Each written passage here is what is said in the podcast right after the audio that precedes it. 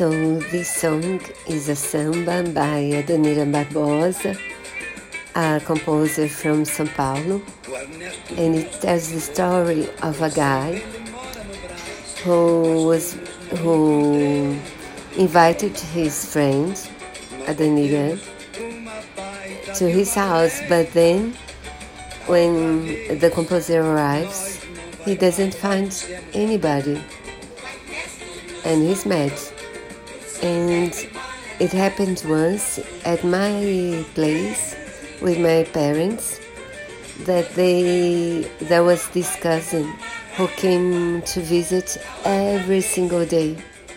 So they were a bit annoyed by him and they decided not to open the door. And then this cousin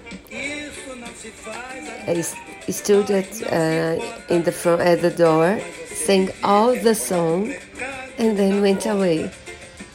So I hope you like it.